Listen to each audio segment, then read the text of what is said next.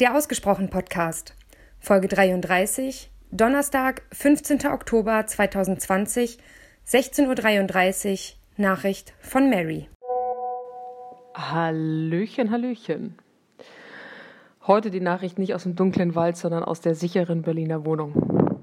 Also sicher, soweit man sich sicher fühlen kann. Ich würde gerne eine Sache noch ergänzen, weil du gemeint hast, wenn du durch eine dunkle Straße gehst, dann würdest du nicht unbedingt telefonieren, sondern wärst fokussiert auf deine Umgebung. Ganz spannend vielleicht dazu.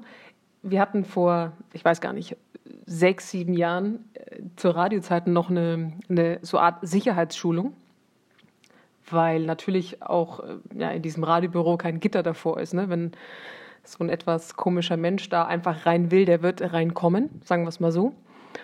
Und ganz spannend, da war eine Kollegin dabei, die oft Abendsendung hatte und im Winter, ich glaube um, keine Ahnung, um sieben irgendwann das Studio verlassen hat und da war es ja schon dunkel. Und es waren 50 Meter zum Parkhaus und die hat sich da immer sehr, sehr unwohl gefühlt. Und der Typ von der Polizei damals, der hat ihr mit auf den Weg gegeben, ähm, dass sie so tun soll, oder es auch wirklich tut, aber zumindest so tun soll, als würde sie telefonieren, weil das viele, viele tatsächlich davon abschreckt, irgendetwas zu tun, weil es wie so eine Art Beobachter gibt. Also, weil ne, diese Person, die dann vielleicht eventuell was vorhätte, was wir jetzt ja alle nicht immer hoffen, aber die würde dann denken, okay, da ist nicht nur Person 1, sondern da ist noch jemand am Telefon. Die Wahrscheinlichkeit ist deutlich geringer, dass dann was passiert, weil eben wie so eine Art zweites Gehör mit dabei ist. Deshalb tatsächlich auch diese Sprachnachricht an dich, weil ich mir gedacht habe, es wirkt ja so, als würde ich telefonieren. Das nur so mal am Rande.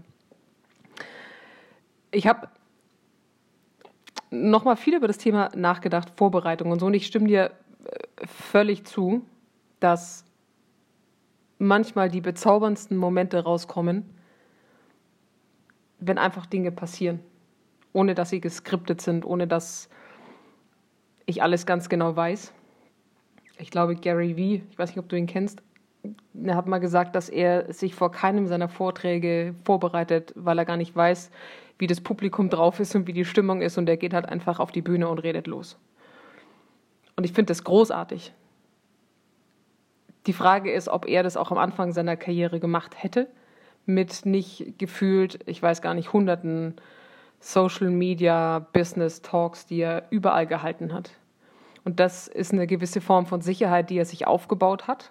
Und ich glaube, dann entsprechend auch auf eine Bühne gehen kann, sich das Publikum anschaut und dann denkt, alles klar. Ich glaube, das Thema oder dieser Dreh ist jetzt gerade wichtig. Und ich glaube, dass auch die Menschen halt einfach unterschiedlich sind. Ich denke, es wird immer Personen geben, die sich einfach besser fühlen. Und ich gehöre zumindest Stand heute noch mit dazu, wenn ich eben so ein bisschen was in der Hinterhand habe. Und wenn du von deinem Seminar erzählst, ne, dass du nicht vorbereitet warst, die Frage ist, wie hättest du vor äh, zehn Jahren darauf reagiert, wenn du eben nicht so geschult gewesen wärst, noch nicht so viele Vorträge, Seminare gegeben hättest? Ähm, wer weiß, ob du auch diese Coolness in Anführungsstrichen gehabt hättest, dann auch ehrlich zu sein und das Ruder in einer gewissen Art und Weise rumzureißen. Und du hast halt auch, und das muss man ehrlicherweise sagen, auch ein dankbares Publikum gehabt. Klar zieht man auch entsprechendes Publikum an. Ne? So Energie zieht entsprechende Energie an. Und dennoch, glaube ich, wird es genügend Menschen da draußen geben, die das nicht cool fänden, wenn du dann die ehrliche Keule auspackst und sagst, oh, sorry, ich habe mich auf was ganz anderes vorbereitet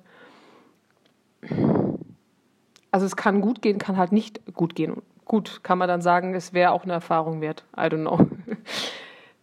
Schwierig. Ich glaube, es ist am Ende des Tages ein Mix und sehr, sehr individuell auf die jeweilige Person bezogen. Was tut mir gut und wie viel Erfahrung habe ich schon intus, um einen Moment auch ganz ehrlich, emotional oder wie auch immer wirken lassen zu können, wenn vielleicht was ganz was anderes passiert. Und ich bin ganz ehrlich, so hundertprozentig kann ich es noch nicht sagen, weil die meisten Moderationen, die ich gemacht habe, waren immer thematisch nicht meine Themen. Ne, du wirst als Moderator dazu gebucht und dann bekommst du irgendwas ausgehändigt und darüber sprichst du dann. Ich weiß nicht, wie es bei mir wäre, wenn ich eben über mein Thema spreche. Vielleicht können wir uns da in ein paar Jahren nochmal drüber unterhalten. Ähm, vielleicht kann ich dir dann mehr dazu sagen. Und eine Sache, die mir noch gekommen ist, weil du gemeint hast, ne, Cold Reading und so, wenn ich nur noch auf mein Gegenüber achte, ob ich dann nicht so ein bisschen was von meinem Gegenüber verliere oder von der Aufmerksamkeit. Und ich würde sagen, ja, im ersten Schritt. Ich habe mich, als ich mich vor Jahren mit dem Thema angefangen habe zu beschäftigen, ne, so Körpersprache und so weiter. Ich glaube, gerade so in den ersten Wochen und Monaten, äh, wenn man das versucht, so ein bisschen anzuwenden, dann ist man viel bei den Händen und ähm, wie sitzt jemand und sind die Füße denn auch mir zugerichtet und so. Aber das ist ja die Kunst, auch da wieder ne, beim Cold Reading. Umso mehr ich mich damit beschäftige, umso mehr wird es übergehen und, glaube ich, ganz automatisch in mir aufploppen. Also wenn ich mich ganz, ganz viel mit Menschen auseinandersetze, ihnen in die Augen schaue, Geschichten höre, ähm, Lügen entlarve und eben so ein paar Zeichen mir einfach aneigne, das wird ja irgendwann wie bei allen Dingen, auch wie beim Autofahren, auch ganz unterbewusst einfach passieren und ich kann's.